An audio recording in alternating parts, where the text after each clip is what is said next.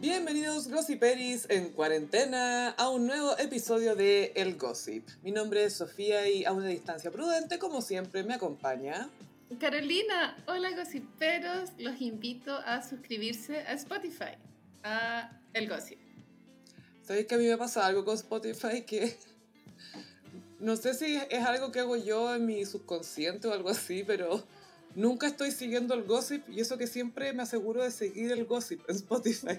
Pero, Y cada vez que me meto, no estoy siguiendo el gossip, entonces no entiendo qué clase de sabotaje nocturno, noctámbulo, estoy sufriendo. Amiga, ¿no tendrá ascendente Géminis? Ay, no sé, tengo que re- no, creo que no, sé que soy súper Aries. Tengo, tengo, como, tengo como cuatro casas en Aries o planetas en Aries, no sé cómo se dice. Uh, ay, qué peligroso eso, amiga. Eso que no soy tan Aries, si lo. Igual sí. Igual sí, pero ni tanto. O sea, tu forma de tuitear yo la encuentro súper Aries. En Twitter soy Aries, 100%. en Instagram soy Leo. No, no subí, no subí tantas fotos. Estaba viendo mi, mi, fo- mi perfil en Instagram y pensaba, "Ah, tengo que descubrir una nueva manera de subir una foto de mi cara porque se me están acabando. He subido muchas fotos de mi cara. De eso pasa. Sí, es que me pasaba antes que no, no aceptaba mi cara, tenía una cuestión rara, como me costaba reconocérmela, entonces me- era raro para mí sacarme fotos. Y ahora que como que la, la me acepté más, Ujú. No por un tema de, ay, soy fea, soy linda, no es por eso, sino como de, ah, sí, esa soy yo. Yo solo acepto mis fotos cuando están en el ángulo que yo considero que es el correcto. Si no, no, no me reconozco. Es como, ¿quién es esta señora? No, borra. Te juro. ¿Dónde está esa garota? Tenemos una noticia buena para comenzar el podcast. Eh, nuevamente nos teñimos de blanco para hablar de la reina, su majestad Cecilia Boloco. Cecilia, bueno, esta semana igual tú descubriste una foto del recuerdo de Cecilia que fue cuando Paris Hilton vino a Chile. Por Make a Wish. Y Cecilia está, es como una rara foto de Cecilia porque está con un vestido rojo. ¿No le hace mucho el rojo a ella, po? No, pues weón.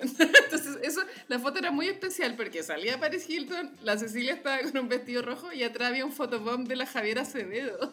Es muy bueno ese fotobomb. Es como un fotobomb épico. Es como la Paris Hilton, la Boloco y una. Ahí. Sí, estaba buena esa foto. Bueno, Cecilia dio una entrevista a Pancho Saavedra.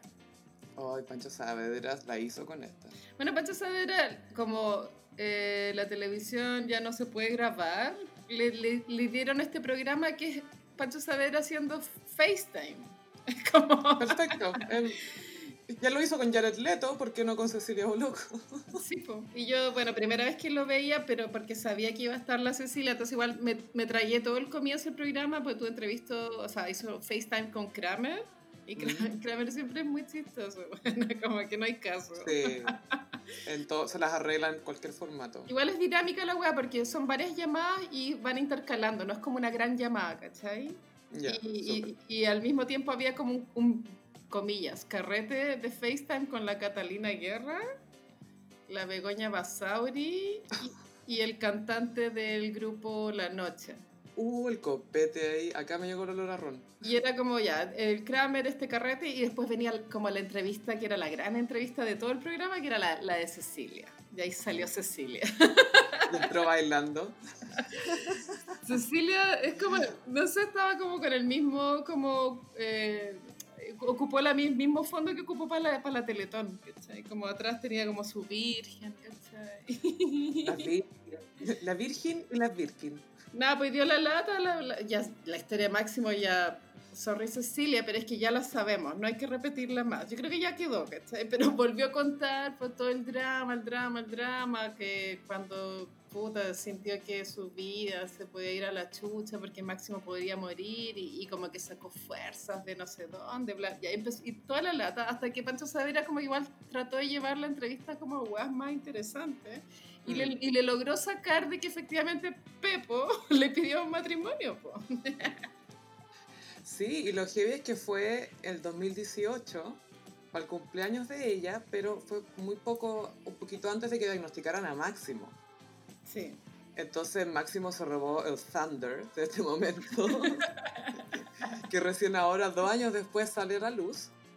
Y bueno, Pepo ha demostrado que está a la altura de estar con nuestra reina, ha sido muy devoto a ella, la, la, acompañó en este momento durísimo donde solo la fuerza del pueblo, de la Virgen y el amor de Pepo la pudieron sacar adelante. Pero parece que Pepo está rehabilitado porque eh, tiene un pasado igual medio cringe, como de pololear con unas modelos, como eh, poco tiempo, ser Ah. infiel, andar metido en cagüín. Es que creo que pololeaba con una modelo argentina, no me sé bien la historia, pero así como que Pepo igual tenía pasado farandulero, ¿cachai? No es como que se Ya, le nada. No, sí, y se le nota porque es como onda, es medio dandy para vestirse. Tiene una estética menos- me- medio wannabe italiano. Sí, mucho tobillo expuesto. Eso solo le queda bien a los italianos porque tenéis que ser un hombre muy hermoso para que te quede bien como e- esos como esas tallas, esos colores, ¿cachai? Ese corte. el corte. Pero Pepo no es especialmente mino, pero es millonario. Y tiene pelo todavía. Sí, es una gran cosa para un, para un señor de seda. Ese es su mayor, lo que más ostenta junto a la loco es su cabellera. Así es. Bueno, y creo que tiene un auto muy caro, es que yo no sé de marcas, pero creo que el auto que tiene una hueá así exorbitante. Sea, que es del tío porque son un poco como A-Rod antes de J-Lo, que antes él era la gran cosa, sí, salgo con minas, da lo mismo, hasta que llega como, ah, ya, ahora me tengo que ordenar, así que walk the line, y ordenadito, porque sabe que si la caga va a perder lo mejor que le ha pasado en su vida. Sí, bueno, creo que Pepo cumplió el rol de papá con Máximo en este periodo, lo cual es triste porque da a entender de que el Menem eh, Que no lo ve, po. es un papá que no existe realmente. Como que yo creo, yo creo que ni siquiera hablan por teléfono, bueno, como a ese nivel. Yo creo que debe ser algo muy mecánico casi, pero que pero su lazo de verdad es con Pepo, es con Cristian y la Diana, Sí, con los hijos de la Diana, ¿cachai? Esos son sus referentes masculinos, po. sí porque la, la hija, la favorita de Menem, que es Zulemita, odia a Máximo. po. Entonces, Imagínate, porque es el que tuvo con la, la, la chilena esa. sí, po. Entonces es probable que hasta Zulemita no pase las llamadas también, po, ¿cachai? Como que cuelga el teléfono. Pero sí, ¿te acuerdas que hace un tiempo hubo un kawin de que querían... Por, por el tema de que Máximo estaba enfermo, que, que Menem quería verlo, pero el tema de la seguridad y que los guardaespaldas y que la Cecilia no quería llegar y mandarlo para allá porque no es llegar a ir a ver a Menem, po. Ujú. o sea, a ese gallo ya le han ocurrido bastantes tragedias en su vida personal que están asociados con sus cosas que ha hecho por debajo de la alfombra, por decirlo de alguna manera. Pero bueno, sí, onda, mataron a un, a un hijo de él. Se le mataron a un hijo, sí, po. O sea, igual si yo soy Cecilia, igual tendría miedo que a Máximo le, puede- le puede pasar algo, ¿cachai? Obvio que sí, po, ya su bebé más encima. No, po. Mala lección de papá tuvo la Cecilia. Yo creo que la Cecilia tendría que haber ido como un banco de semen. Como que no era necesario pasar por Carlos Menem. Yo creo que si hubieran sido tiempos más eh, progres, lo hubiera hecho, pero en el tiempo en el que está atrapada ella no puede, porque igual es como dama tradicional, ¿cachai? Necesita un Sí. padre, la figura de un padre. Es diva Tauro también. Las divas Tauro Mm. igual son más cuadradas. En serio, suena tonto. Yo sé que no hay que creer en los signos, pero si te fijáis, las divas Tauro son súper como correctas. La Bárbara Streisand, ¿cachaste? Barbara, sí. Bárbara Streisand dice que tiene una sorpresa y citó a la gente a que estuviera atenta online a las 8 a.m. Solo ella va a ser. Y, el- y- y obviamente, The Gays, pero The Gays Boomer dijeron sí, y se van a levantar a esa hora. No solamente van a pasar de largo, están ayunando para estar puros Es muy en el momento en que Barbara se manifieste. es muy de gay Boomer el gusto de Barbara. Es que yo creo que también cuando lo- los jóvenes descubren a, a Barbara, es como, ah, ya, ahora entiendo como mi, mi legacy, ¿cachai? Como mi- Obvio que es tu legacy, obvio. Lo, ah, yo lo que amo de Barbara es que nunca se operó la nariz, weón. Eso lo encuentro que es como un statement brígido. Y la hace muy ella a la vez. Que Sí, ella e- e- es tan de ella que haya dicho, "Mm, ustedes se van a tener que acostumbrar a mi nariz, yo estoy bien, y de paso me cambian el ángulo en todas las entrevistas, por favor. Sí, a mí igual me dio lata cuando la Lady Gaga se la limó un poco. Me sentí como Mm. que se había rendido al sistema un poco. Y ella representaba para mí todo lo contrario. Pero ojo que el tema del tabique no es menor. Onda, pues, si tú tenías una nariz que tiene el tabique evidentemente desviado, si tú eres cantante No es, o atleta, lo mejor que podía hacer es operarte la nariz. No, no sé si habrá, yo- quizás puede haber sido también por fines estéticos, pero le compro también si me dice que es por temas técnicos. No así a Michael Jackson. Bueno, lo que dijo Quincy Jones, porque todas las cirugías estéticas de Michael Jackson eran bullshit. No, que es para cantar más agua. Bullshit. Ese es, es de mis iconics favoritos cuando hablamos de la entrevista de Quincy Jones. Sí, que el señor más iconic. Sí, pobrecito, está tan viejo de estar súper... eh, por el co- coronavirus, weón, como debe estar súper encerrado. Sí, y con pocas visitas. Sí, pobrecito. Quincy le vamos a mandar audios. para que nos hable de Crazy Motherfuckers.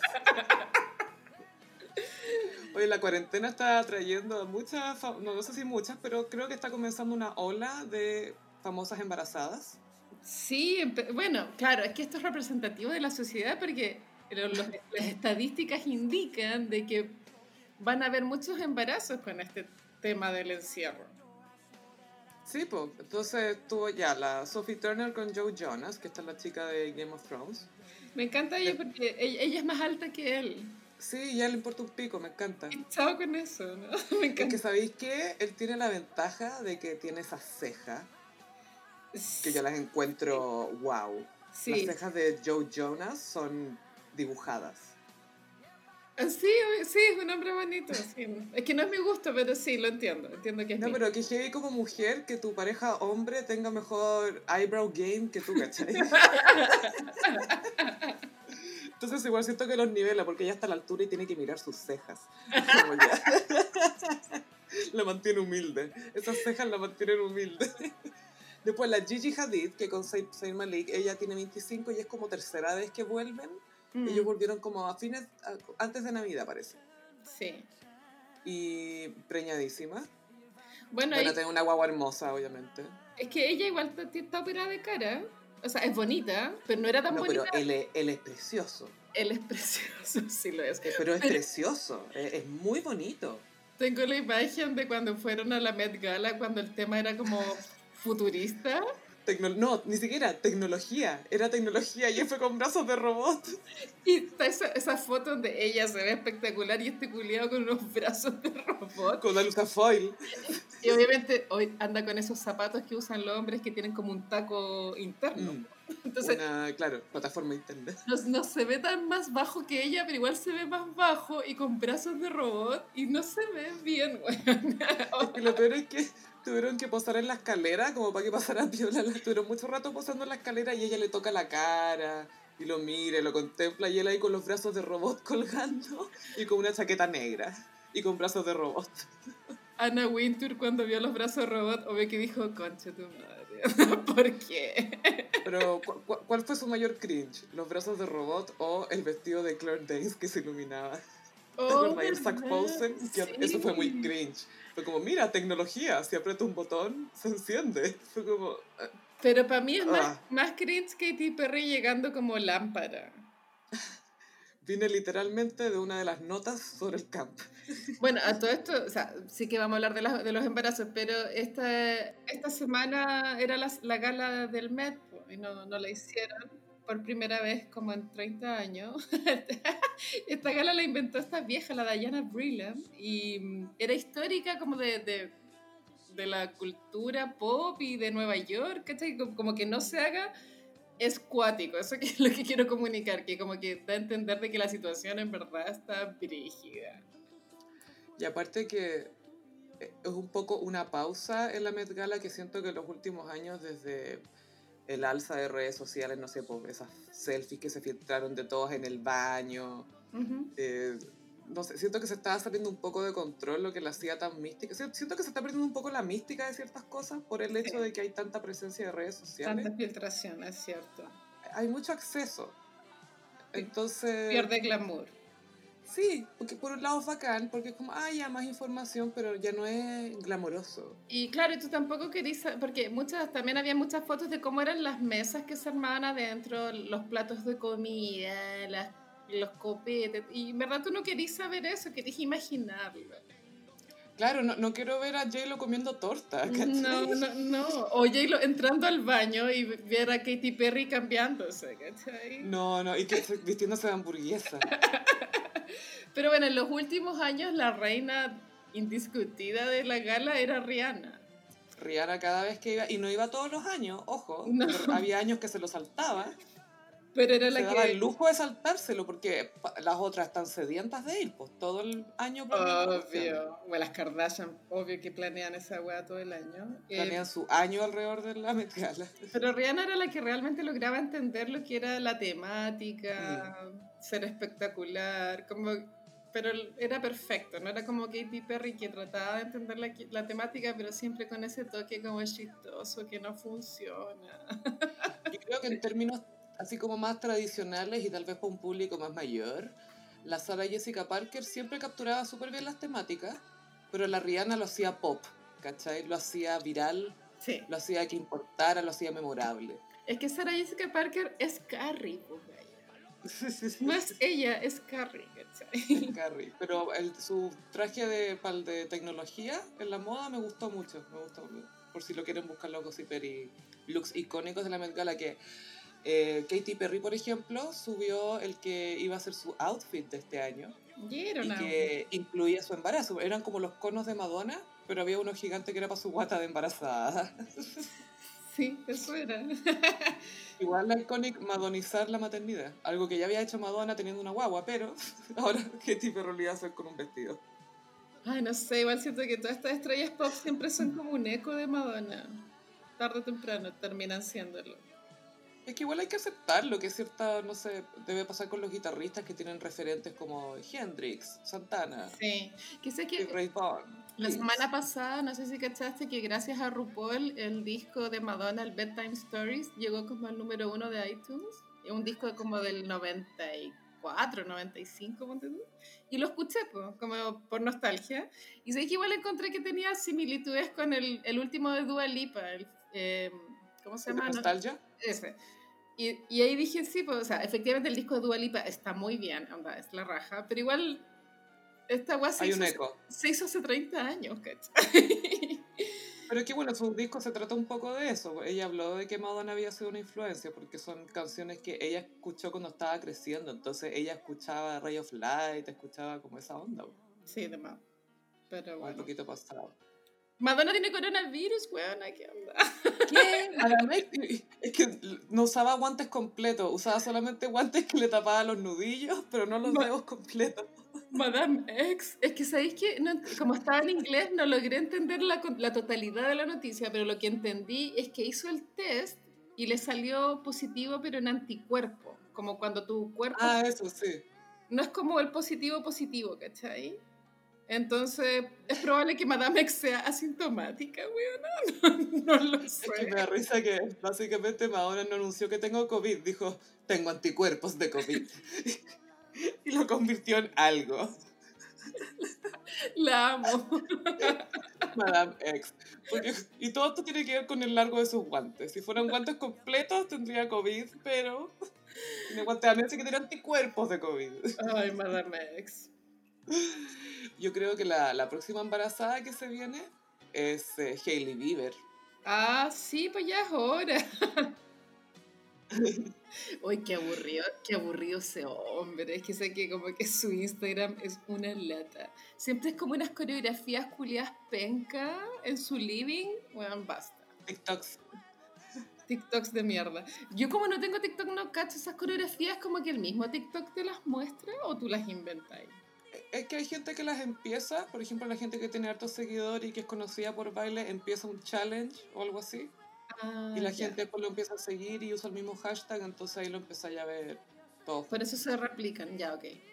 Estaba viendo una entrevista de Justin y Hailey paseando en bote por un lago en Canadá, o sea, adrenalina al máximo. Pero es bonita la, la imagen, es precioso igual. Imagínate lo tranquilo, lo rico que debe ser para él también estar en ese lugar ahora después de toda la tormenta que tuvo. Sí. Entonces hablaba con la Hailey, ¿qué es lo que más te ha impresionado de estar casada? ¿Qué es lo que más te cuesta de estar casada?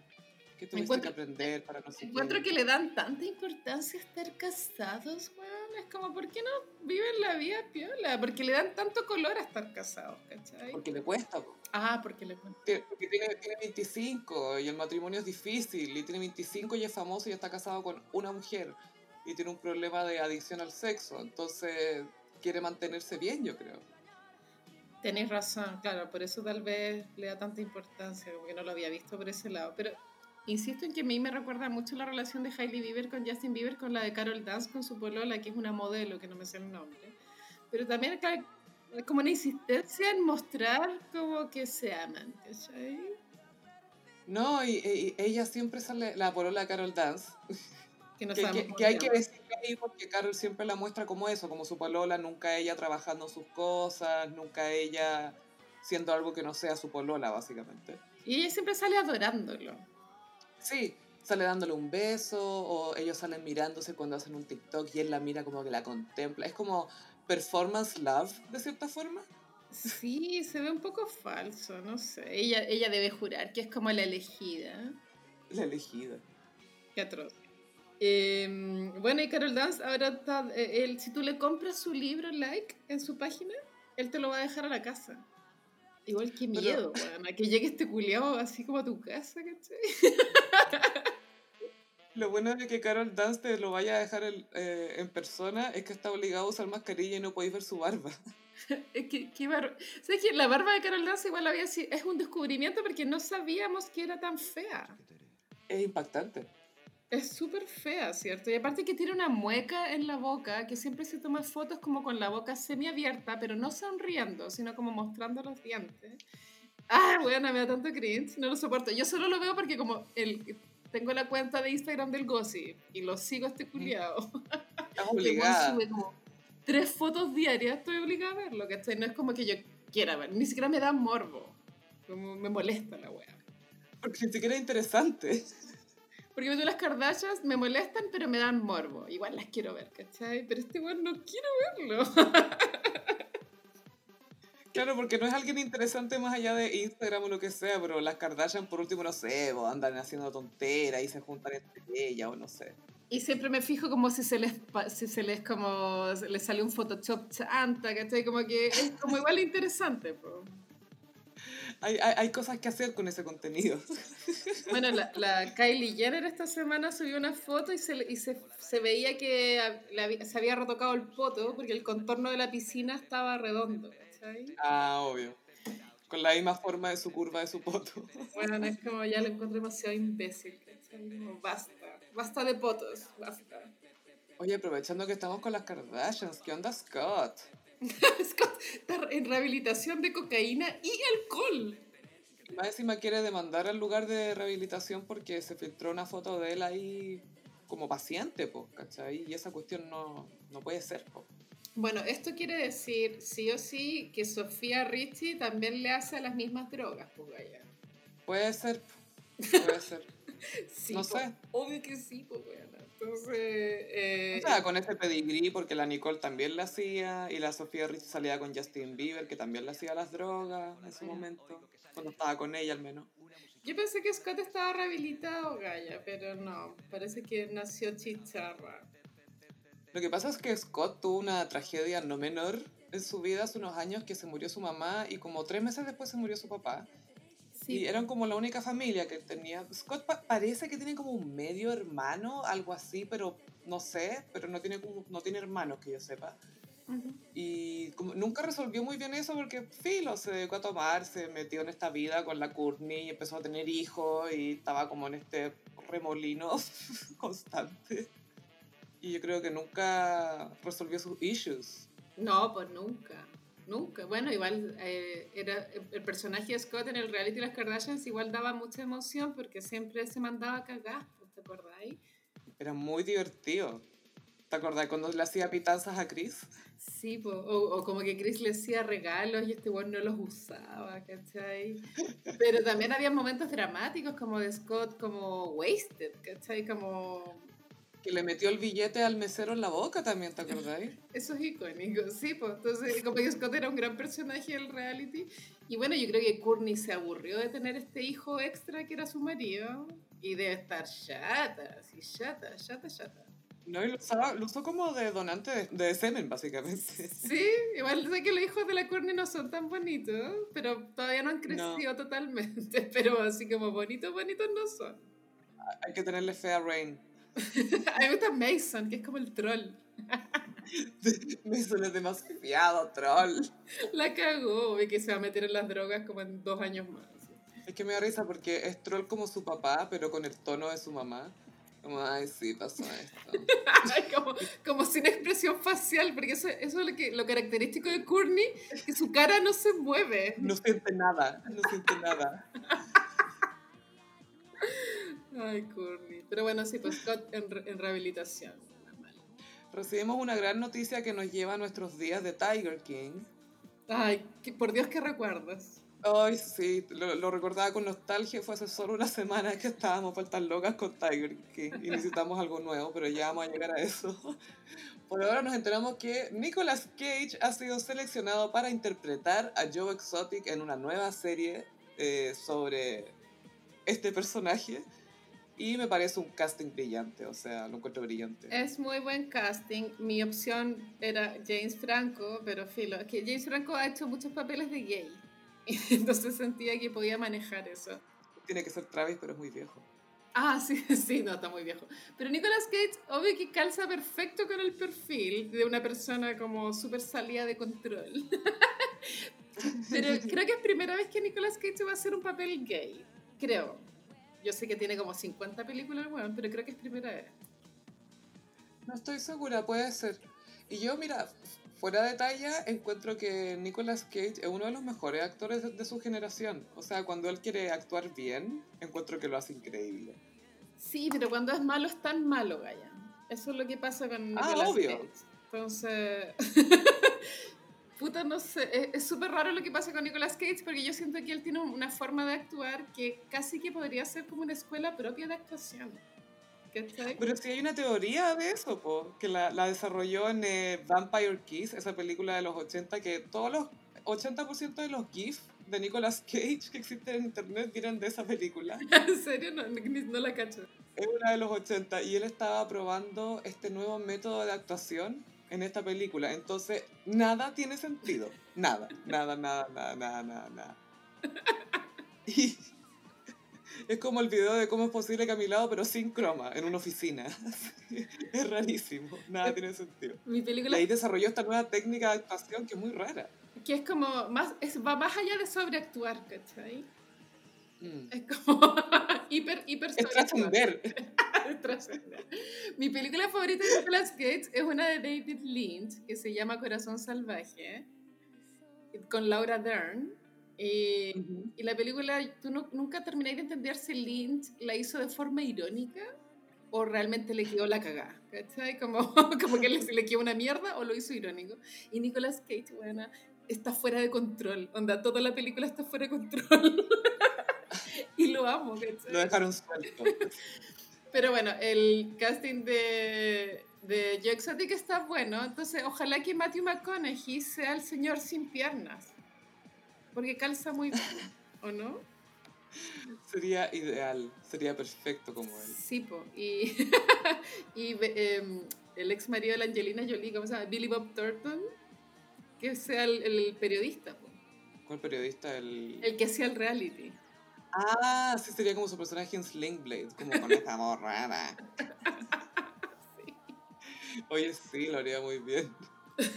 Quiero puro ver esa serie. Yo también, es como quiero ver todo esto de nuevo y quiero verlo desde el punto de vista de yo, quiero verlo desde el punto de vista de quién va a hacer esto. De Travis, que llega nuevo a esto, o sea, va a ser una tragedia shakespeariana esto. Obvio que es una tragedia griega, wea. ¿Te imaginas que Shakespeare hubiera nacido en la granja de Joe Exotic y hubiera podido integrar tigres a sus obras? La zorra. Cámbiate arriba de un ligre, así, ser o no ser. Es ahí el un ligre. Bueno, igual bacán por Nicolas Cage. Ahora me imagino que, bueno, tú, no sé si cachai, que nada se está grabando hoy en día. Entonces No, pues no se puede, no hay producción. va a haber que esperar que uno, que Nicolas Cage sobreviva al COVID-19 y después que lo graben. Yo voy a estar esperando. te apuesto que está haciendo una versión para Zoom de su personaje. Y muy fuera de control, con esas caras locas que pone. ¿Sabes qué? Voy a hacer algún día un signo del zodiaco como papeles de Nicolas Cage. Ay, cresta. Ya, ya sé cuál va a ser Géminis. El de orquídeas, ¿no? No sé de gemelos. Esa película es espectacular. Doble cara. ¿Cómo se llamaba? Ay, también con John Travolta. Face Off. Face Off, buena. Esa es Géminis, obvio. Esa película, esa película es espectacular. No, esa weá es demasiado buena. Es como la única película de acción que me gusta. ¿Cómo se llama? Castor Troy. Castor Troy. Sean Archer. Y tiene como nombres tan, referencias tan obvias así. Es la única weá de, de, de cultura de hombre hetero que me gusta. Es que Face Off es espectacular. Es muy buena. Tiene como paloma. John Woo siempre mete paloma en sus películas de acción. Él dirigió una misión imposible también, la 2. Ujú. Que es cuando Tom Cruise tiene el pelo un poco largo. Y hay unas escenas con moto y hay muchas palomas. Wow. Antes de que el héroe camine por un pasillo, se cruzan palomas en explosiones y cosas así. Es muy cursi, me encanta. ¿Qué crees? Eh, hay una nueva serie en Netflix que está hablando de la última, el último campeonato que ganaron los Chicago Bulls con Jordan en Netflix, que se llama Last Dance, que la mencionamos porque aparece Dennis Rodman, iconic basketball legend. ¿Y, y qué año fue eso? El último campeonato fue en 98. Ah, ya. Como ya casi 30, 20 y tantos años. Claro, unos veintitantos años y te, te muestra también como el inicio de los distintos... Y hay un capítulo que está un poco dedicado a Dennis, se enfocan en distintas cosas, pero te muestran a Dennis Rodman que tuvo una vida muy ligada a todo lo que es farándula. Sí, pues estaba casado con la Carmen Electra, ¿te acuerdas? Que lo Pero antes una de eso vino Madonna. po. Sí, pues estuvo, estuvo pololeando con Madonna en una época. Bueno, amiga, yo tengo un libro que se llama La historia de la belleza, que es de Humberto Eco. Y, y sale una línea de tiempo de la belleza masculina desde la época de las cavernas hasta ahora. Y sabéis que sale Dennis Rodman en los 90. Era como el Adonis, como, como el ideal de belleza masculina. Es divertido porque la gente lo ve y lo encuentra como feo, pero yo lo encuentro muy sexy y ugly. De hecho, se parece un poco a Bad Bunny. O sea, a ver, guardando las proporciones, como que tienen la misma vibra, ¿cachai? Como que igual es sexy, pero es feo, pero la agua funciona, porque son excéntricos. Sí, Bad Bunny eso es. Eso es. se parece mucho a Dennis Rodman. Si lo Eres una persona tradicionalmente fea, vístete excéntrico y la hiciste. Sí. Es lo que estamos diciendo. Madonna tuvo los mejores pololos en los 90. Bueno, uno de esos, claro, fue Dennis Rodman. Que tú contaste que le fracturó el pico, ¿te acordáis? Sí, pues lo más icónico, fue- pero lo más icónico, amiga, fue cómo se conocieron ellos dos. Dennis Rodman estaba en Las Vegas apostando y le llega un llamado y le dicen, oye, te está llamando Madonna. ¿Qué? ¿Qué? Mentira, no me está llamando Madonna. Te está llamando Madonna. A ver, ya, esperen. Y va a contestar. Y dice, aló. Y Madonna le dice, Dennis, estoy ovulando. Y empiezan a hablar así como, ya, ¿y qué queréis que haga? Así como Dennis como que la huevea un poco. Y Madonna le mandó un avión. Lo mandó a buscar a Las Vegas, se lo llevó a Nueva York. Tiraron. Madonna le dijo que si la embarazaba y nacía el hijo, le iba a dar 20 millones de dólares. No. Lo contó en un programa de radio de Dennis Rodman. Te quedaste como pálida, ni siquiera black, quedaste white. En la media anécdota, ¿no? ¿Qué onda Madonna? La encontré brígida. Sí. La buena brígida. Hola, estoy ovulando. Como así nomás, estoy ovulando. Ni siquiera me gusta y no, estoy ovulando. Ven. Yo no sé, es que ella es, es como que la admiro caleta, pero creo que no voy a poder seguir esta elección de vida. Creo que nunca voy a poder llamar a un weón y decirle eso, ¿cachai? Embarázame. Bueno, igual la Madonna, creo, me imagino que eso fue posterior al, al pololeo que tuvo con Tupac, que estuvo súper enamorada de él. Y, Estuvo con chicos malos. y también había estado con Basquiat, que igual le gustaban ne- negros, eso quería recalcar, que le gustaban los hombres negros. Lo hizo antes que las Kardashian. Sí, pues obvio, Madonna pionera en eso. en basquetbolista. Hasta en eso es pionera. Bueno, ese es un documental de Netflix. Sí, es una serie documental, The Last Dance, el último baile. Bueno. Bueno, yo vi un- también lo recomiendo a los gossiperos una serie que vi en Netflix que se llama Yo Nunca. Es muy tierna. de una adolescente india en Estados Unidos. Ah, ah creo, creo, que, creo que alguien había dicho que quería que la comentáramos. Yo no estoy buena para ver series, así que en stand-by. Pero nos pidieron también el episodio de Mad Men, que vamos a tener que grabarlo pronto. Sí, esa wea pero, pero, va a ser, pero va a ser grabada aparte de El Gossip, no va a ser como otro episodio del Gossip, va a ser solo Mad Men. Sí, sí, sí, sí. No, no, estoy, no hay suficiente alcohol en el planeta para grabar ese episodio, pero lo vamos a intentar. A mí me da miedo porque como yo dejé de fumar hace dos meses, weón, estoy segura que si veo Mad Men de nuevo, me, dan una, me van a dar demasiadas ganas de fumar. ¿Viste que fuman todo el día en la serie? Sí, pues todo el día. Pero parten hablando que da cáncer. Y Betty también es la que más fuma, ¿o no? Betty es la gran víctima, pero bueno, ya, ya vamos a hablar más de Mad Men del episodio. Voy a mandar unos cigarros. No, Marlboro Light, por favor. no, Marlboro Light, por favor. Le echo tanto de menos. He soñado tres veces que prendo un cigarro. Yo había dejado y volví, me rendí y dije, ¿sabes qué más? Chao. Bueno, tú, no lo dejaste, como que dejaste fumar un día, no vale. Dije una semana y fue como, ok, suficiente. Next. Entonces hago ejercicio para sentirme mejor conmigo misma, pero en realidad sigo fumando. Está bien. Bueno, pero vamos a un verdadero cringe eterno. No. Que hablamos del now iconic carrete clandestino en Maipú. Este fue el fin de semana pasado, que creo que los pacos creo que llegaron porque los weones, había mucha gente subiendo weas a Instagram del carrete. Puede ser. No es que los pacos tengan como un servicio de inteligencia o que los pacos estén haciendo como rondas, no, weón, como que llegaron por Instagram. Pucha, es que pasaron muchas cosas el fin de semana, porque en Maipú también la Katy Barriga estaba subiendo unos videos muy cringe.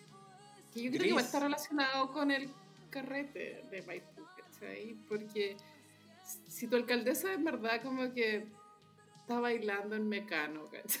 Como que tampoco encontré que es tan grave hacer un carrete. Es la mecanización de Maipú, que la hemos conversado antes. Yo vi varias veces los videos, los TikTok que subió Katy Barriga, pero Katy Barriga abrió su cuenta TikTok hace poco, entonces como que se volvió loca subiendo muchos videos subió uno que era Hips Don't Lie de Shakira.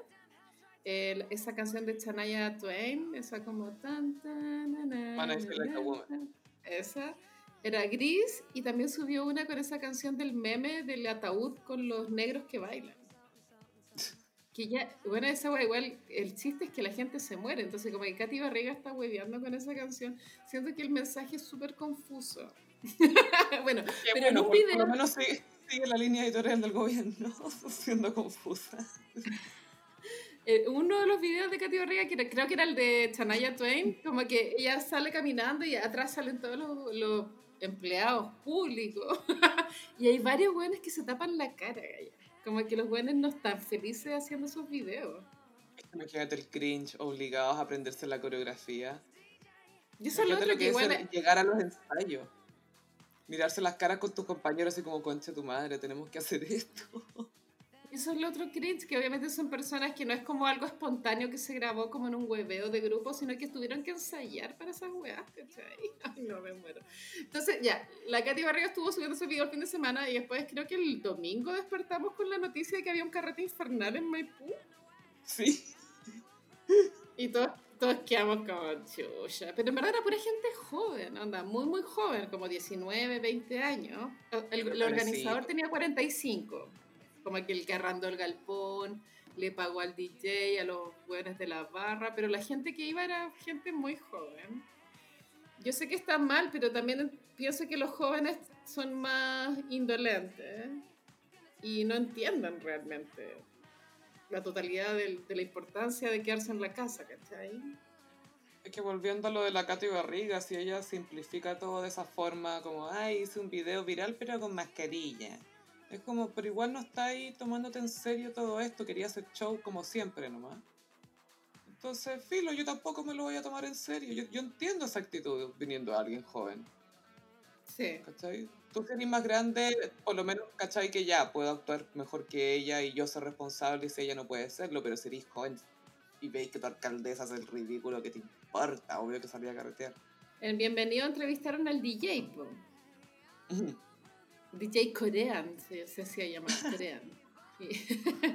Nada, pues el loco decía que era de Pudahuel y que era DJ y que si el weón no trabajaba no comía y, y pero que estaba arrepentido. Entonces como que él había aceptado esta entrevista en el matinal para pedir disculpas. Que era tierno, Ah. Pero era muy chico, yo creo que tenía 20 años. Y igual Tonka como que se reía. se reía con lo que decía DJ Corean. Salí con una ropa tan fea la Tonka hoy día, que era como una blusa rosada, como con un moño en el cuello y una chaqueta fucsia. Y tú dijiste que se parecía al Joker. Una nueva Joker. Ya, ya es una mejor Joker que Jared Leto. Obvio que es una mejor Joker que Jared Leto, weón. Que la photoshopeen como al Joker, por favor, con el pelo verde. Ah. Pero bueno, volviendo a la fiesta de Maipú, yo vi un video que subieron en Twitter del carrete de, de Maipú y, y justo están grabando y DJ Corean está poniendo Toxic de Britney Spears, weona. Te lo juro. Iconic. Pero es como un remix Kuma, ¿cachai? Pero igual es Toxic. Pero Toxic en cuarentena, me encanta. me Pero es que no hay nada más Toxic que bailar Toxic en cuarentena. En una fiesta clandestina. Con DJ Corean. Con, con DJ Corean.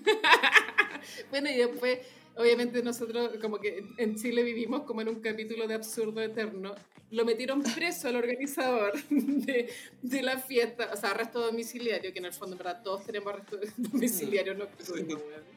Y, y el loco se escapó, como que lo pillaron comprando. Iconic. Bueno, basta, que sé que igual siento que lo, no, que lata generalizar, pero es que todo da a entender que los carabineros no son competentes. Que nadie les tiene miedo, ya parece. No hay respeto, no hay respeto. No, no hay respeto. Checho Irane debe estar de muerte. Ay, pero sí, bueno, hoy día asaltaron un, un banco en Independencia. ¿Cachaste esa Ah, sí, pues. Y nada, pues los pacos, nada, o sea, no sé, como igual siento que podrían hacer cosas más, más proactivas, ¿cachai? Como moverse, o no sé. Como atrapar algo. al, ladrón. Con mascarilla si quieres, no sé. Pero Pero, algo. pero hacer algo, hacer algo. Y pasamos a Iconic. El episodio de hoy está dedicado a una verdadera princesa de Hollywood. Y hablamos, por supuesto, de Gwyneth Goop Paltrow. Es icónica la Winnet, ¿o ¿no? Sí. La It Girl en los 90, una de las It Girls de los 90.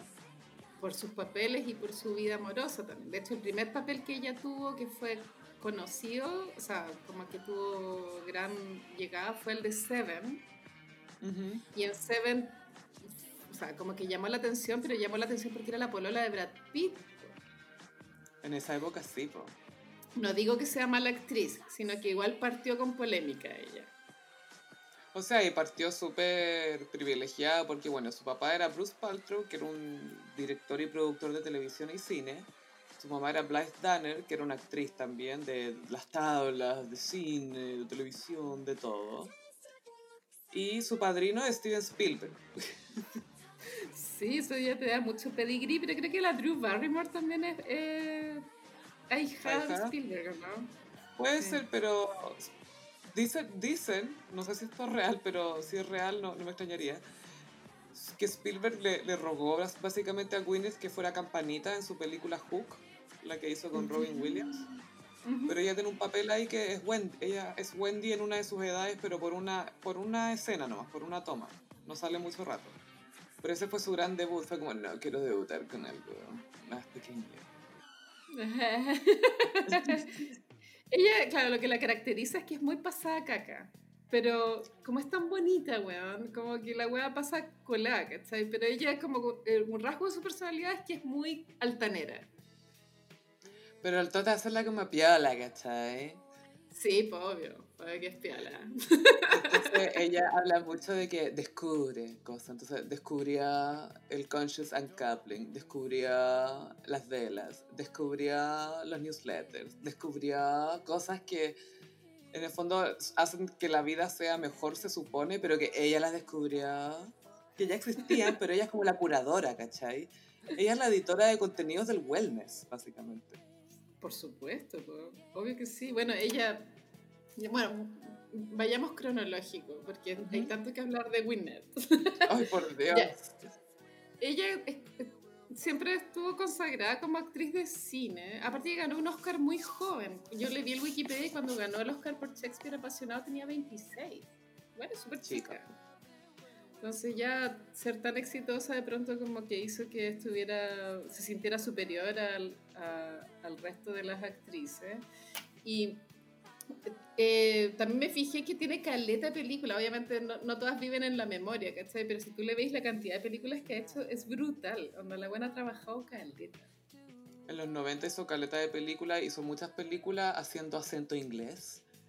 Y la celebraron mucho por eso, porque lo, lo hace súper bien. O sea, la gente que es inglesa es algo que le reconoce a Gwyneth, su habilidad con los acentos ingleses. Y ella, bueno, vivió en Londres también cuando estuvo casada con el Chris Martin, pero nunca se le pegó ese acento inglés que tu Madonna le pasó, porque Madonna en, unos momentos igual hablaba como raro. Madge, cuando, cuando era Madge. Antes de Madame era, era Madge. Sí, cuando era más, hablaba súper raro. En Inglaterra era Madge. En Sex and the City hay un capítulo que igual se ríen del acento de Madonna, porque es cuando la Samantha eh, se roba como una... una tarjeta de... Para entrar a una piscina. y es igual, es para reírse de Madonna, ¿cachai? Porque habla con un acento británico y como suena peor que Madonna. Bueno, y Winnet tiene películas buenas y malas, pero las malas igual hay algunas que trascienden la cultura pop como Sliding Doors. Es espectacular esa película. Son esas películas que siento que ya no las hacen nomás. Y, claro, para los gossiperos más jóvenes que no han visto Sliding Doors, es Winnet Paltrow que tiene el peor día de oficina. O sea, como que llega en la mañana a la oficina y la echan. Todo parte mal y después se va al metro para devolverse a la casa y se cierra la puerta del metro y ahí se divide la historia en dos Winnets, la que subió al metro y la que no. Y la que no subió al metro pues se corta el pelo, como la pancha Merino en Cerro Alegre. es, la que, es la que se subió porque como se sube al metro alcanza a llegar a, a ver a su novio. Tenéis razón, la que se sube al metro. Y ahí se corta el pelo que después obviamente Brad Pitt se lo copió. Amo esa película, me encanta. De hecho, encuentro que esa película era más para Oscar que Shakespeare apasionado, porque son dos Winnets. Obvio que sí, eran dos Winnets, ni siquiera eran gemelas, era el mismo personaje, pero en dos contextos distintos, que no es menor. No. Bueno, y Winnet tiene algo muy particular en su, en su mirada. Siento yo que sus ojos, bueno, su nariz también, pero sus ojos son muy especiales porque son tan grandes que la pupila no, no, no, toca los dos párpados, como que siempre se le ve como la parte blanca del ojo, abajo. Y, y, eso hace que tenga una mirada como, no sé si es como resting beach face, pero es como, como melancólica. Como fría. Sí, tiene una como triste, como tengo secretos duros, como de esa mina que podría romperte el corazón. Es triste, sí, tiene como una mirada triste, son sus ojos. Bueno, y su nariz también es muy especial, porque no es respingada, tampoco es grande, ¿cachai? Pero es un poco recta. No, pero es como aguileña, pero tiene, es, como, es bien recta. Y tiene la mandíbula bien cuadrada, tiene como los rasgos, no son los típicos así redonditos. Ella igual es bien distinta para la época en que llegó. Claro, bueno, y su vida amorosa, claro, parte con Brad Pitt y después Ben Affleck y bueno, después Chris Martin, pero después creo que pues ya cuando Ben Affleck estaba con Jennifer López, en algún cagüín se supo que Gwyneth Paltrow encontraba que la Jennifer López era lo rota. Obvio que la encontraba ordinaria, po. Pero ¿qué se cree? Como que igual me da risa, ¿cachai? Como que no tiene Cree lo máximo. La, la Gwyneth Paltrow cuando era adolescente y estaba en, no sé, pues Beverly Hills High School o como sea. le sacaron una foto, no sé si era para Jeans Guess o algo así, que era una campaña de cómo ayudar, o Sprit, ponte tú, cómo ayudarías a los jóvenes, de, a los adolescentes desde Estados Unidos. y su respuesta era repartiría condones en todas las escuelas. Oye, Winnet. Desde siempre muy así como adelantada. No, es que ustedes, lo- los, que los jóvenes de verdad necesitan son preservativos. Bueno, ella eh, es como conservadora, pero, hasta por ahí nomás, ¿cachai? Pero claro, lo que tú acabas de contar, que ya hablaba de condones cuando era chica y, y hace poco como que empezó a vender una vela que tenía olor a su vagina. Ay, Que no. Eso igual es, es como que atravesáis una línea de que nada te importa, ¿no? Y yo creo que ni Narciso se atrevió tanto. Obvio que la vela no huele a su vagina, ¿cachai? Pero, O sea, pero como marketing funciona muy bien. Yo creo que si Rihanna hace eso, la hace. Vendería todo. Sí, Brigio. Drake compraría todo. Tengo entendido que Brad Pitt le pidió matrimonio y ella como que no quiso porque efectivamente era muy chica en la época. Sí, estuvieron comprometidos ellos. Ellos estaban, eran muy felices juntos. La familia de Gwyneth amaba a Brad Pitt. Él la contemplaba, le decía mi ángel. Ah, Y él, él era mayor, pues tenía como 35 y ella 22, algo así. Entonces estaban en posiciones muy distintas y ella era muy chica y quería mandarse cagar y cosas, me imagino. Y bueno, terminó Ben con Ben Affleck. Affleck. Básicamente. Pasar de Brad Pitt a Ben Affleck. Eso se llama juventud. creo que prefiero Ben Affleck. Bueno, y Brad Pitt, eh, creo que después de ella se metió. Bueno, en verdad Brad Pitt tuvo muchas pololas, pero bueno, no vamos a hablar de Brad Pitt. Pero la relación con Ben Affleck, creo que yo creo que Ben Affleck también tiene que haber estado muy enamorado de ella y creo que de haberse querido casar se habrían casado, pero creo que ella estaba buscando un hombre más tranquilo. Pero, y yo creo que Ben Affleck nunca la superó. Tiene que ser The One Who Got Away. Como la, la- el, el gran amor que se le escapó. Es la que nunca superan. La- Brad Pitt también, la que nunca superó Queen. Para Ben Affleck, la que nunca superó Queen. Obvio que es ella. Yo, bueno, cuando eh, vi Shakespeare apasionado, me acuerdo que le- leí la trivia del IMBD y salía que Ben Affleck eh, sí o sí quería estar en esa película de Shakespeare apasionado para, vi- para vigilarla igual. Como, o sea, estar porque era un encima. poco celoso. Y aparte que esa película la, la- la produjo Harvey Weinstein. Entonces tal vez él también quería protegerla de, de este degenerado. ¿No? Y el degenerado que le hizo todas las películas a él. Pues y también él era súper amigo de Harvey Weinstein. Así que no sé si le estaba enterado de que a la Gwyneth le hizo lo mismo.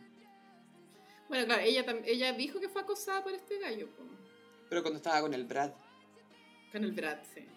Y el Brad lo confrontó. Le dijo, la vuelves a hacer sentir incómoda y te mataré. Pero es que igual, eso igual habla de que este gallo, Harvey Weinstein, al, al, al tratar de acosar a Winnet, es como que el loco en verdad era con todas, ¿cachai? Ni siquiera era como con las gallas que, No, que no- fuera de control. Claro, porque ella igual tenía full conectada, ¿cachai? Súper cuica, y este viejo igual, chao con todo y la acosó igual, po. igual, mucho poder. Descontrolado. Demasiado. No, e- y a ellos es un tema de control, porque es controlar a la persona que sea también. pues. Sí. Pero bueno, después Winnet cuando sentó cabeza fue con Chris Martin, que era una época en que Coldplay todavía no era un grupo que daba cringe. Todavía era un grupo No. aceptable. Claro, era el circa segundo disco de Coldplay, A Rush of Blood to the Head, que la Gwyneth lo había escuchado mucho porque recién había muerto su papá, que fue como una gran tragedia en su vida. Ella siempre ha dicho que el gran amor de su vida era su papá. Obvio que era Daddy's Girl. Obvio. Obvio que hasta en eso era resuelta la weona, obvio. Obvio que no tiene daddy issues. y escuchó mucho el segundo disco de Coldplay y después conoció a Chris Martin y de hecho Chris Martin le escribió Fix You a ella, que yo la encuentro la canción más condescendiente del universo. Oye, tranquila, Sí, yo, te igual es bonita. A mí me Yo, yo- te voy a arreglar. Si no fuera porque Chris Martin igual me cae bien, no lo toleraría. Pero, pero filo. Pero se la escribió a ella porque él justo llegó en ese momento en que ella estaba lidiando con esta gran pena de haber perdido a su Mm. papá. Sí, po. Bueno, ellos tienen como una edad parecida y como que no hay diferencia de edad.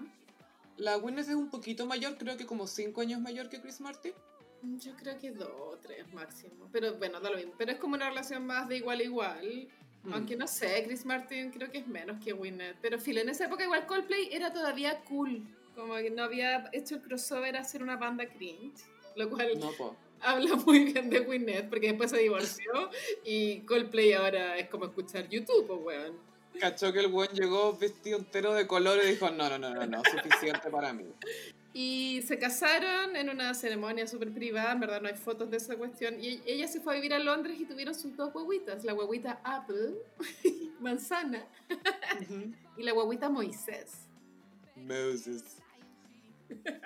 Ella lo que hizo como e, ella considerada como quick en Hollywood fue legitimizar estos nombres raros, ¿cachai? Ponerle un nombre raro a tu guagua. De hecho, yo tengo recuerdo de una foto de Winnet viendo, a, no sé si era Coachella o Glastonbury, que fue a ver a Coldplay con la guaguita Apple.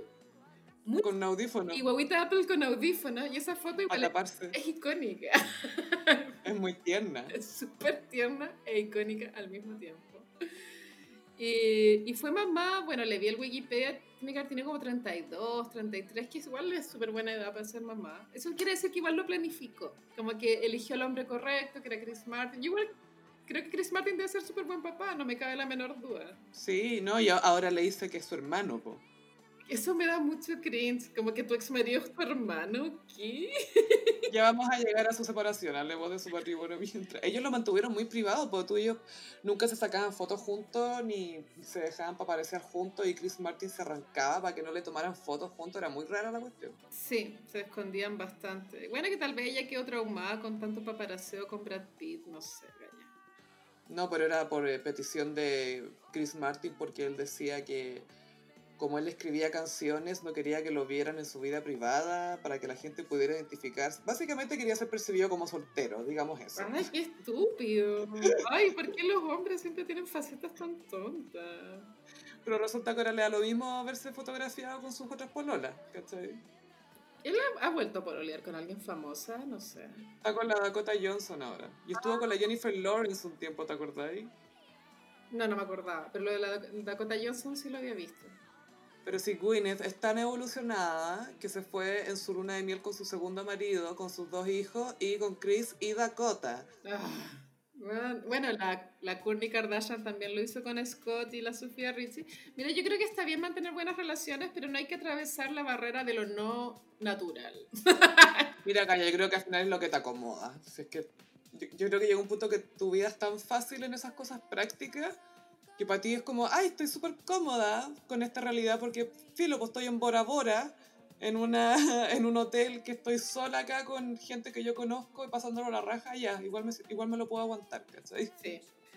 Bueno, y ellos duraron 10 años casados, más o menos, aprox. Y, eh, mm. y ya cuando el matrimonio entró en decadencia, nació Goop, que es el, la página, la página Goop por la crónica de una muerte anunciada en Goop con respecto al matrimonio. Como que Winnet entró como una búsqueda espiritual, como de nuevas terapias, como una wow New Age. Descubrió cosas. Bueno, ella, cuando vivía en Londres, ella fue amiga de Madonna, pues Madonna trató de meterla al cabala y esa amistad se rompió y nunca se supo por qué. Pero esa amistad está rota desde, desde la época de Londres. Pero hay fotos Nadie sabe qué pasó. Pero, pero, eso eran muy amigas con la Stella McCartney también. Eran como las tres mosqueteras. Y eh, Gwyneth y Madonna se pelearon, nadie sabe por qué. Algo pasó ahí. Te apuesto que el Guy Ritchie una noche dijo que la Gwyneth estaba rica y Madonna se enchuchó y se fue toda la mierda. Madonna le, salió la match. Obvio que pasó eso. Full match mode. Pero igual, claro, ellas fueron súper amigas en la época de Londres, cuando Londres, estas gallas lo pusieron de moda. Pues, ¿quién quiere vivir en Londres? Bueno, a nadie. Qué deprimente. Qué guay más deprimente. Pero la Gwyneth también, eh, además de destacarse en actuación, ella tiene una voz muy bonita, ella canta bien. Y hizo una película con Jeff Bridges, si no me equivoco, que es de que son cantantes como de karaoke, ponte tú. ¿Esa, esa película Duets o no? Creo, creo que es esa. Porque esa, película está dirigida por el papá de Gwyneth. Por Bruce. Sí, es la única película creo que ella trabajó con su papá. Ah, o sea, debe ser muy especial para ella. Y ella cantó un cover de Betty Davis Eyes. Sí, pues es muy bueno. Porque ella tiene el Betty Davis Eyes, si lo pensáis. Más encima, sí. Tiene esos ojos grandotes que te juzgan con mucha clase.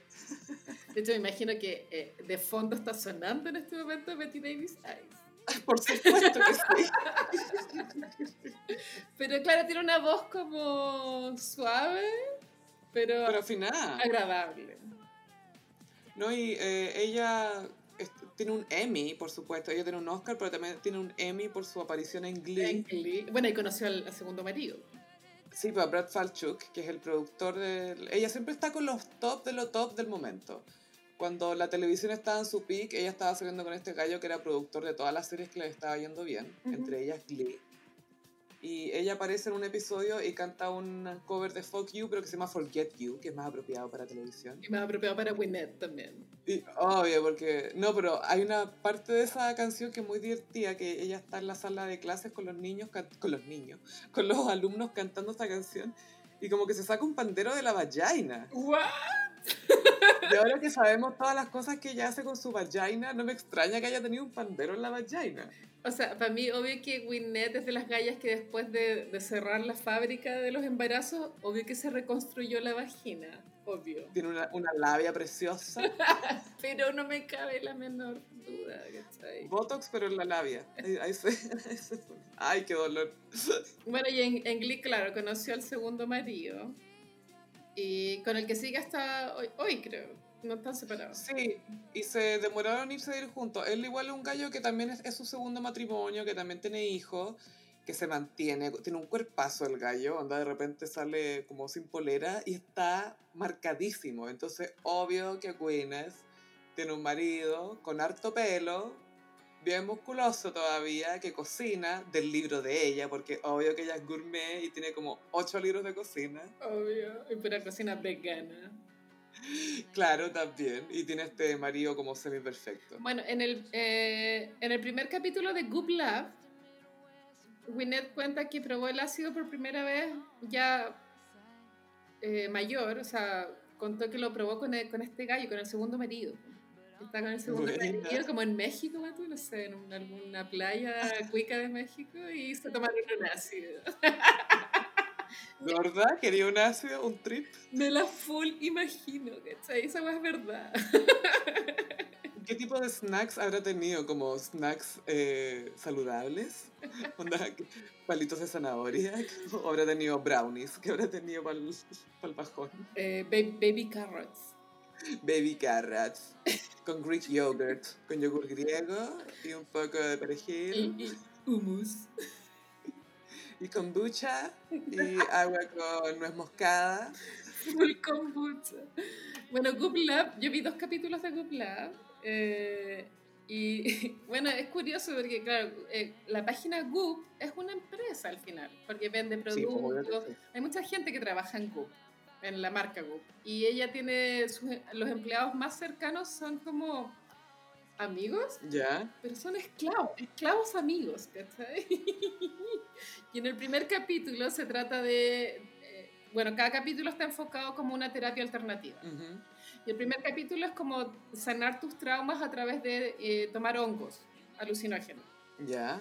Pero ella no, o sea, la estructura del programa es que ella no prueba las terapias, sino que manda a los, a los esclavos a que las prueben. ¿Cachai? Y que le digan cómo es. Sí, bueno, así es. Entonces, como que ma- manda como a hasta tropa de esclavos a, no me acuerdo si era Jamaica, pero era una isla del Caribe, a drogarse con ayahuasca. y después los empleados dan su, su ¿cómo les pareció esta wea? Pero igual es un poco, como, ya tu jefa te manda como a drogarte al Caribe, ¿cachai? Y no puedes decir que no. Es que me da risa que se armó su propio Yelp. En vez de meterse a ver reviews de otra gente, ella manda gente a hacer reviews y que le digan cómo es. Y el segundo capítulo igual eh, me pareció un poquito más interesante porque se trata de que un- hay un gallo en Holanda que, que según él, no mentira, no es según él, pero está científicamente probado que si tú te sumerges en agua congelada o te ducháis con agua muy helada, eso aumenta tu sistema inmunológico. Ujú. Y, y es un viejo súper como, no sé, eh, alterado y em- embalado con su historia. Y, y muestran a estos gallos em, sumergiéndose en un lago como de menos 3 grados bajo cero, ¿cachai? Pero Gwyneth está como con un suéter regio en Los Ángeles entrevistando a este gallo. Abrigadita. Igual este gallo en un momento le dice, ¿por qué no hacís como 20 flexiones? Y Gwyneth dice, bueno, y, y se a hacer las 20 flexiones, bueno, y después como que termina y este viejo le dice, ¿estás cansada? Y dice, no realmente. Ay, no, me muero. O sea, la buena igual tiene estado físico. Obvio que sí, pues sí, obvio que ella inventó el yoga. Deben haber poses dedicadas a ella solamente. Ay, Goop Lab es demasiado cringe. Pero es muy ella. Como que ella igual inventó esta marca como de wellness. Sí, y al mismo tiempo ella siempre encuentra la manera de diferenciarse del resto. A veces lo hace desde un punto de vista, no, si yo también estoy descubriendo estas cosas nomás, yo soy como una vocera nomás, pero igual busca separarse de las otras personas, ¿cachai? Y le hizo un shade icónico a la Jennifer Aniston en los 90 cuando hablaba de That TV Girl. Pero eso tiene su qué, porque como era polola de Brad Pitt. ¿O no? Sí, pues obvio, pero a ese nivel, como, como le hago un shade a Jennifer Aniston, que era lo máximo en ese momento. Ah, esa que sale en la tele. Y sigue siendo lo máximo. Claro, pero ella eh, es divertido porque al final Hollywood y el sistema le, le valora, su- le, le valida su posición de cierta forma. Su estatus. Porque ella se mantiene ahí en el trono. 100%, aunque igual yo creo que igual le picó un poco el hoyo a Gwyneth que no la invitaron al casting de Big Little Lies. ¿Tú creí? Es que ella igual habría calzado en ese mundo. Es que sabéis que Gwyneth debe ser como esa gente que, no sé, pues, si tú tuiteas y te dice, es que ¿cómo encontráis tiempo? Yo no tengo tiempo, yo no tengo tiempo para hacer esas cosas, pero qué bacán que la hagáis tú. Entonces yo creo que ella se acercó a Nicole Kidman en Los Globos de Oro y le dijo, bacán, Big Little Lies, me hubiera encantado hacerla, pero es que te juro que no tengo tiempo para hacer esas cosas. Yo creo que es esa mina. Obvio que sí. Y eso que la Reese Witherspoon tiene más guaguas que Gwyneth. Sí, pues tiene tres, no, y tiene uno que es más guagua que los otros, porque tiene dos adolescentes, pero tiene uno que debe tener, no sé, 10 años o menos. Pero Moses y Apple, a- Apple la otra vez troleaba a su mamá, pues onda, anotaba en un cuaderno cosas para molestar a su mamá y ponía candle, vagina. Me encanta. Bueno, a mí mi papel favorito de Gwyneth es Mar- Margot Tenenbaum en Los excéntricos Tenenbaum. Es que eso es loro, tiene papeles muy buenos. Ha hecho películas muy buenas. Grandes Esperanzas yo la encuentro buena también. Eh. Emma, también, también ella hizo de Silvia Plath. Esa yo no la he visto, pero creo que está bueno el casting. Sí. Ella hace de Silvia Plath y también tiene muchas películas de acción que, bueno, yo no las veo, pero creo que tiene caleta, como Iron Man. Sí, pues sale en Iron Man, es la novia de Iron Man. Porque obvio que si va a ser la polola un superhéroe, ah, ya voy a ser la polola de Iron Man. No, no quiero ser heroína yo, no quiero ir al gimnasio, no me hagan hacer esas weas. Yo voy a ser la mujer que endereza a Iron Man. Y se viralizó mucho en muchas entrevistas de que ella no, no estaba realmente consciente de, que, de en qué películas había salido, de las de superhéroes, ¿cachai? Como que Porque en el universo, pues son como 40 películas. hay un, eh, se viralizó un video de, de que ella era invitada como a un programa de un loco que cocinaba, como un actor que cocina. Ah, sí, pues. Y el loco le decía, sí, pues como tu, tu papel en Iron Man. Y ella dice, ¿qué película? Yo no salí en esa película. No, con, con Tom Holland, con Spider-Man. Y es como, yo no salí en Spider-Man. Pero si saliste en el último Spider-Man. No, yo no salí en Spider-Man. Pero lo que pasa es que graban tantas películas que graban como las escenas que saben que van a aparecer después. Pero no tienen ni idea. Hay otro video de...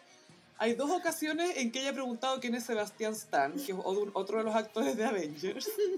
Hay uno que está en la alfombra roja, la primera, y como, ¿y ese quién es? Sebastián Stan. Y está la película, ah, ya, eh, He Plays Bucky, dicen como el nombre del personaje. ¿Y quién es? Hace de Bucky, ah, ya, ok. ¿Y quién es ese? y un tiempo después de nuevo le pasa lo mismo, ¿qué es? Yo trabajé con Sebastian Stan, ¿cuándo?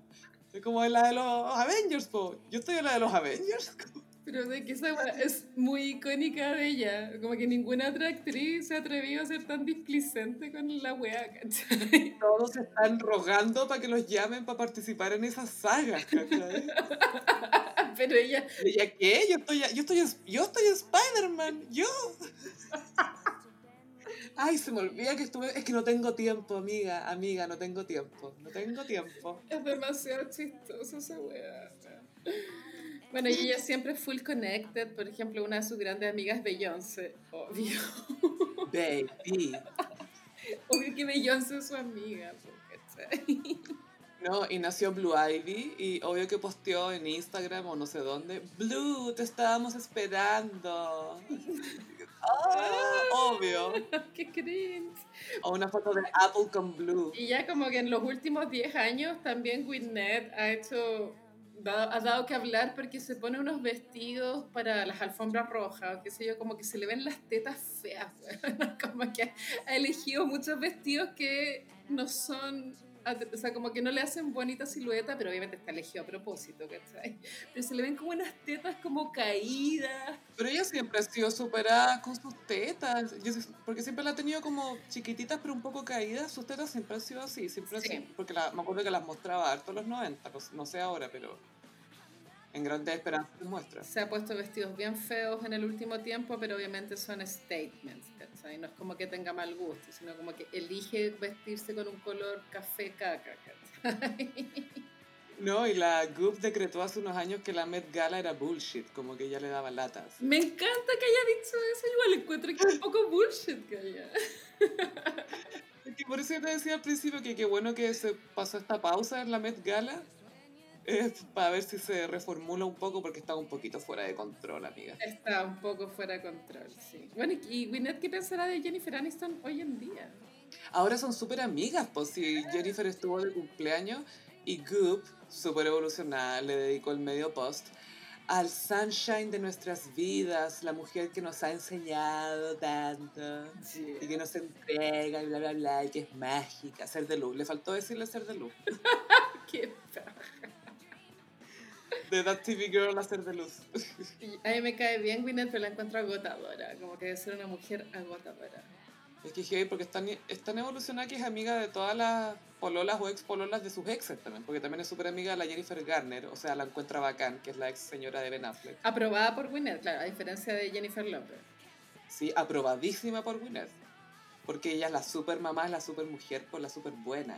Es la girl next door profesional, ¿cachai? Ahora, ¿tú crees que Gwyneth apruebe eh, Ana de Armas con Ben Affleck? Yo creo que Gwyneth está feliz de tener con quien lucir su español, porque ella habla español, pero obvio que habla con un acento español. Ella habla español porque cuando era joven hizo intercambio en España. Y mantuvo el acento, y lo, lo usa en A Perfect Murder, esa película, El, el, asesinato perfecto, Ay, no la con Michael Douglas. Gran película de los 90, con Vigo Mortensen minísimo. ¡Wow! Ella sale hablando en español. estoy, buscando el piso 51. Dice como algo así. ¿Le sale bien? Le sale súper bien. Gracias. Pero el acento español le sale perfecto. Es como Maro Gómez Pablos. No, y una vez me, fijé, me metí a su Instagram para sapearla y caché que obvio que tiene unas amigas en Argentina que tienen unas estancias preciosas. Es que obvio que es Argentina, no es Chile, ¿cachai? Obvio. Obvio, obvio que sí, porque en Argentina hay polo, eh, es más sofisticado. Y la, gente es más rubia también. Yo creo que Madonna ahí le pasó el dato de Argentina cuando fueron amigas. Le dijo, girl, tenéis que ir a Argentina. Madonna ama Argentina, Buenos Aires.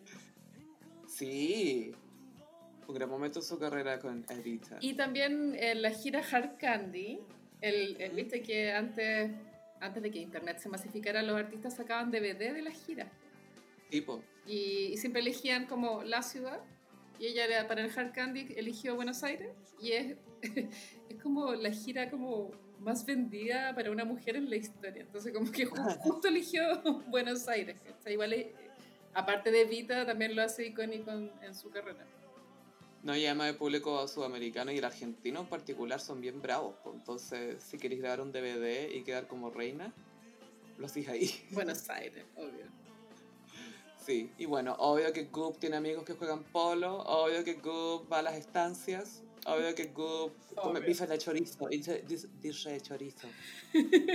bueno, y la actualidad Goop, bueno, sacó este programa de Netflix que igual es un poco pionera dentro de, las actrices de su generación a sacar un programa Netflix que sea solo de ella. Sí, po. Y, y, me acuerdo que cuando hizo el lanzamiento como que había una gigantografía de una vagina. Es que es bonito una igual. rosada. sí, lo hace funcionar, lo hace classy, porque tiene, tiene consoladores pero son dorados, Son como de oro. y eso es como su actualidad, creo que dejó de actuar hace rato, yo en verdad no tengo recuerdo. Bueno, las películas de acción, ya, superhéroe. Pero así como... Ni ella se acuerda. No, chao. Pero hace rato que, que no actúa, yo creo que le vendría bien a, eh, tener un papel de alguna serie para volver a estar actualizada. Bueno, creo que hizo una que era The Politician's Wife con el marido, creo. Creo que es una serie, creo. No sé si salió al aire o si está en planes, pero Si no me equivoco, tenía una planeada con el marido. Pero sí, de repente actúa, pero está muy dedicada al wellness y a descubrir cosas, Carolina. Sí, pues ella está full siempre... Bueno, es que el- cuando parte Goop Love, ella dice que solo vivimos una vez y que eso quiere decir que tenemos que tratar de que, esta pas es que este paso por el mundo sea de la forma más confortable posible. Esa es como su lógica, ¿cachai? Entonces por eso ella siempre está buscando formas como de sanarse o de estar mejor, lo cual igual es una neurosis, ¿cachai? Obvio que sí. Pero bueno, ella lo transformó en negocio, así que bueno, bien por ella. Transformar tu neurosis en negocio, qué buena idea. Sí, pues, obvio, bien por ella. Voy a convertir mi neurosis en una app. y pasamos a... hmm, como los signos del zodiaco. Uy, Bueno, Sophie traje los signos del zodiaco como papeles de Meryl Streep. Leyenda. Mm, ¿Tú has visto hartas películas de ella o no tanto? Sí, he visto otras películas de ella y de repente uno no se da cuenta y ha visto películas de Meryl Streep sin, sin recordar o, o no sé, pero, pero ha estado muy presente de una u otra manera. Tiene varias igual, pero Sí. Nunca, o sea, tiene re pocos flop. Como que no tiene tantas películas penca. Como que siempre son buenas. Lo que pasa es que ella, ella trasciende mucho la- los guiones, de repente están películas que no son súper wow, pero que las hace funcionar, ¿cachai? Sí, es cierto. Ya, vamos a partir con Aries. En Aries elegí una película que es relativamente de hace poco, se llama Florence Foster Jenkins. Con Hugh Grant esa. es con Hugh. Es muy Aries porque cuenta la historia de una... Es de la vida real. Es una galla que era muy millonaria y que, que quiso ser cantante lírica.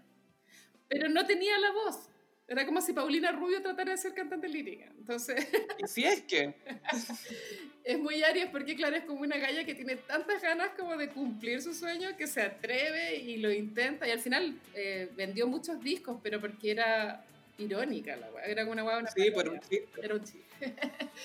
y esto, claro, es de las últimas. Creo que es de las últimas películas de Meryl, realmente. Y es comedia y es muy Aries.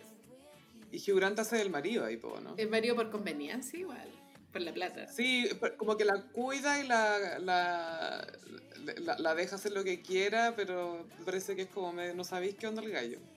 Así es. Bueno, últimamente, ya en los últimos 20 años a Meryl Streep siempre le pone nombres mucho más jóvenes. Es como Tom Cruise. Es como Tom Cruise, no, en serio, sí. Ahora vamos con Tauro. Bueno, Tauro, una icónica película, Los puentes de Madison. Ay, no, voy a llorar eternamente. Es el mayor llanto heterosexual. Clint Eastwood, que, bueno, esta película tiene que ser como del 95, ponte tú, y Clint Eastwood ya era un viejo. Ya era una momia, ni siquiera glángola, momia. Así, No había glamour en estos ángulos. Imagínate cómo está ahora. Bueno, para los gossiperos más jóvenes les cuento que Los Puentes de Madison se trata de una dueña de casa que eh, como que el marido y el hijo como que se van por el fin de semana a otro lado y justo conoce a un fotógrafo que es Clint, De National Geographic. que es Clint Eastwood y claro, viven como este romance. eh, no quiero hacer spoiler, pero es Tauro porque al final ella no se atreve como a... Es más tradicional. Claro, es más tradicional. ¿cachai? Como, pero igual eh, es bonita la película porque refleja a veces eso como que sentís como mucha pasión y, y- y el destino y tomar decisiones. eh, y eso creo que lo hace icónica la película, como a veces como que te enfrentáis como una encrucijada y tenéis que tomar decisiones. Y ella representa un poco a todos cuando hemos estado en esa posición o creemos que vamos a estarlo. Porque uno al tiro piensa, ¿qué hubiera hecho yo en este momento? En esa posición. Es un clásico, un clásico. Y ahora vamos con Sí. Géminis. Eh, Géminis eligió una que se llama It's Complicated. No, no me acuerdo el nombre en español de la película. Pero, pero no sé si era es complicado o la tradujeron diferente. Era como algo, no sé cuánto con mi ex, tiene un nombre así como muy idiota. Vol- Volviendo con mi ex, una Algo así. Es Géminis porque ya, eh, Meryl Streep ya también mayor, tiene que, no, no tiene tantos años esta película, lo más tiene 10. Ujú. Y está soltera porque se divorció de Alec Baldwin. Este Alec Baldwin es algo de la Hailey Es tío. Es tío, ya. Eh, está divorciada de Alec Baldwin y conoce a Steve Martin, que es otro viejo. Entonces tiene que elegir entre el ex marido y, y el hombre nuevo. Y es- Y más encima, Alec Baldwin está como casado con una mina más joven y tiene hijos chicos y aguanta chato y quiere puro volver con la señora porque es como paz. Y ella como que cocina rico y, y fuman pito también, ¿o ¿no? Sí, y más encima la- la- lo dirige la Nancy Myers, que es conocida por el diseño interior de sus películas. Onda, ella también hizo Alguien tiene que Me ceder, encanta. Que las cocinas son épicas en sus películas. Épica. Y es complicado, en verdad no es tan buena, pero a mí me gusta. Y bueno, y es Géminis porque la protagonista que es Meryl Streep, claro, como que es dos personas al mismo tiempo. Una es la, la del pasado, la que era la dueña de casa, la mamá, y también tiene esta otra versión que quiere vivir aventuras, fuma pito, ¿cachai? Es como Los Puentes de Madison, pero en el presente. Sí. Me gusta esa película, igual la recomiendo, es hueca, pero entretiene que Va a pasar el rato, es simpática. Ahora con cáncer. Bueno, en cáncer elegí el papel de Meryl en Big Little Lies. Ay, Mary Louise. Bueno, Meryl Streep, ella misma es una cáncer. Y, hubo una Mary Louise también. y es una Meryl Louise. De hecho, yo, yo, la encuent- yo encuentro que todos los papeles de Meryl Streep tienen ascendentes cáncer. Te lo juro por Dios que sí. Quizás así es como lo mete, eso es lo que le hace tan especial todos sus papeles, que todos son un poco cáncer. Sí. Bueno, en Big Little Lies, para que no- los, los que no vieron la serie, es como una vieja metiche. Es una, es una, sí, es como una suegra.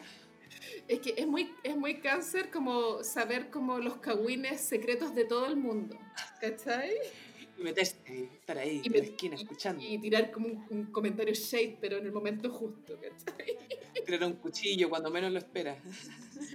Sí, pues ahí ella era la suegra de Nicole Kidman. Y era la suegra que venía a hacerle la vida imposible a, a Nicole Kidman. Algo así, y no diremos más. Ahora con Leo. Leo también es de mis películas favoritas. Julian Julia. Ay, qué buena película. Es que Julia Child, ella, eh, en la vida real, es una Leo. Entonces, Ah, ya. y es muy Leo Julia Ch- Bueno, para los que no vieron este clásico, esta guay sí que hay que verla, encuentro, porque tiene muchas lecciones de vida esta película. Y es de Nora Ephron, que es la misma que dirigió Tienes un email, que es otro clásico. Y Sintonía de Amor, que es otro clásico. Sí, creo que es la última película de Nora Ephron, antes que se Sí, es la muriera. última que dirigió, si no me equivoco. Y se trata de, de Julie, una mujer en los años 2000 con un blog. Claro, justo después del 11 de septiembre del, del, del 9-11. Después del 2001, por ahí. que admira a Julia Child, que es una mujer eh, eh, estadounidense que vivió en Francia, entonces ella tradujo toda la cocina francesa al inglés para que fuera entendible. Claro. Eh, y ella, la- eh, Julia admira mucho a Julia, pero y hay un momento yo encuentro que es súper life changing de la película, que ellas hablan por teléfono. Y Julia Child como que no quiere saber nada de esta fan culiada. Como, ¿Qué está haciendo esta niñita? No entiendo nada, no entiendo nada el computador en tu blog, ¿qué estáis haciendo? No entendió nada. Y, y ahí como creo que la, lección de vida es que si uno admira a alguien, no podéis esperar muchas cosas de esa persona tampoco, ¿cachai? Como que de pronto no tenía por qué caerte bien.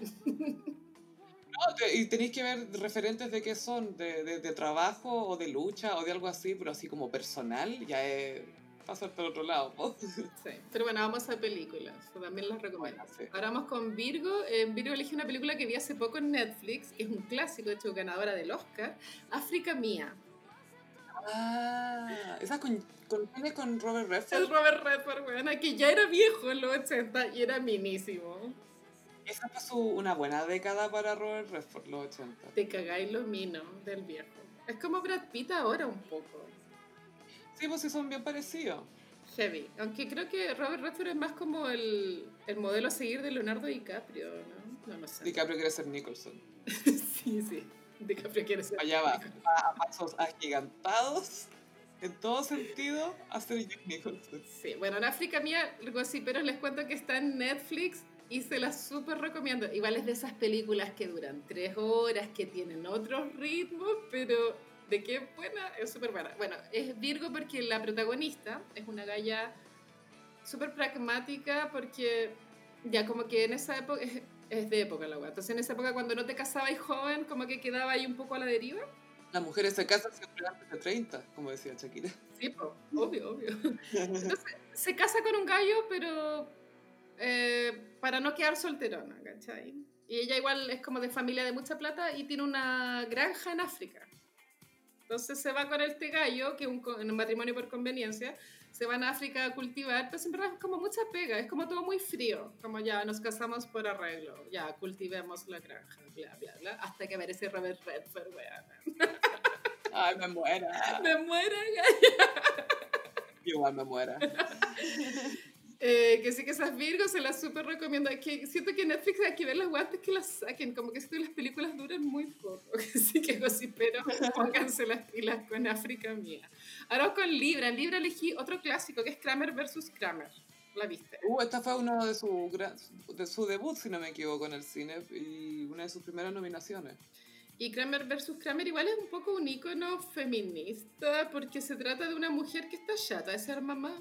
Y chao. Sí, y se manda a cambiar y deja a Dustin Hoffman con el niño. Creo que el niño, ese niño creo que ganó un Oscar porque actúa muy bien.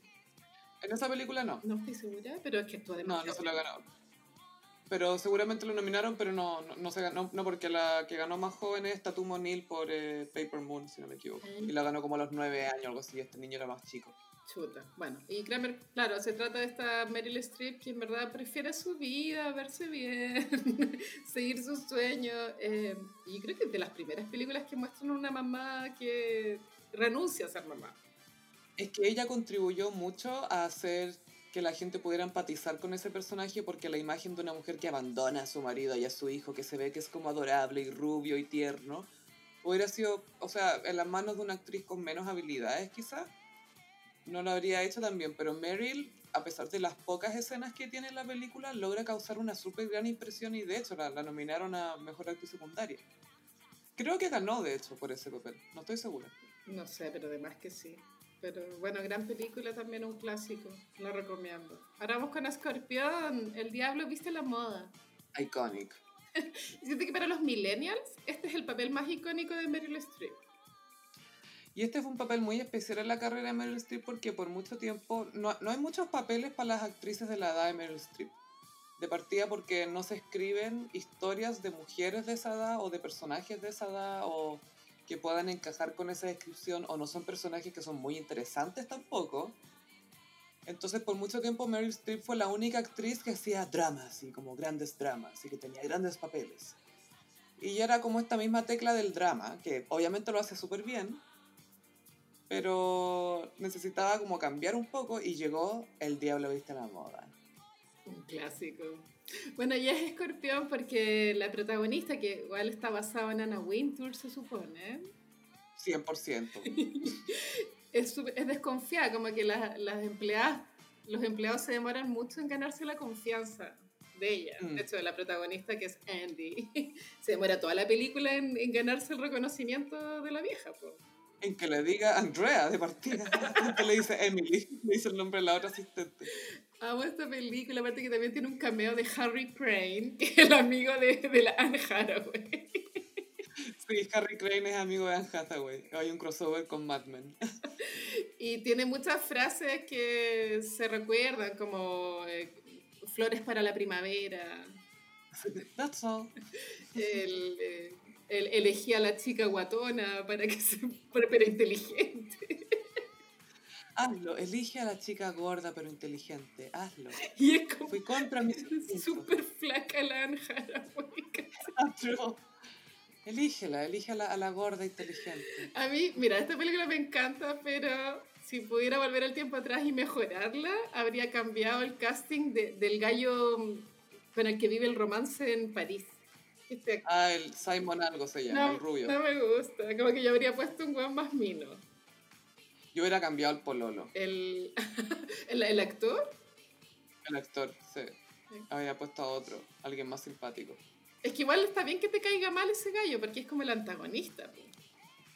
Se supone que no, no sé. O sea, con, la- con las lecturas postmodernas se supone que él es el enemigo.